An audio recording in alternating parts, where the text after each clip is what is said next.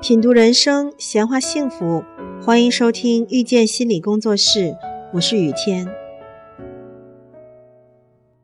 倾听说起来简单，其实做起来非常难，因为倾听不同于理解和同情。倾听是父母能给孩子的最好的礼物。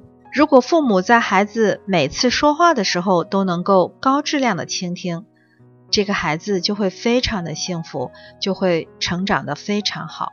倾听不仅是我们用耳朵去捕捉一个声音，还要用眼睛去看到他的表情神态，用心去体会他的感悟。倾听是我们暂时忘掉自己的想法、自己的判断、自己的成见和愿望，然后全神贯注的去理解孩子说话的内容。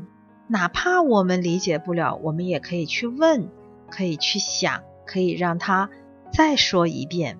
倾听是和孩子一起亲身的感悟和经历，整个的过程就是孩子描述的那个过程。我今天遇到什么事儿啊？刚开始我特别害怕，后来慢慢的我胆子又大了一点儿，我试了一下，后来。我怎么样去把这个事情搞定了？后来我又怎么样觉得？哎呀，真是太刺激了！你要跟着他一起去经历这整个过程。听的时候，你的心情都是跌宕起伏的，这才是真正的倾听。很多时候，我们在倾听的时候，并不是说我们一定要去解决孩子的所有的问题，而是让孩子在通过倾诉的过程中。自己去思考，去寻求一个解决的方法，寻求一个答案。所以，我们倾听的目的，最终是帮助孩子充分发挥出他自己的聪明才智。而孩子真正需要的是通过父母的一些简洁的表示。确信你作为父母，你是欣赏他的，你是尊重他的，你是相信他的，你知道他一定能够拿出解决问题的好办法。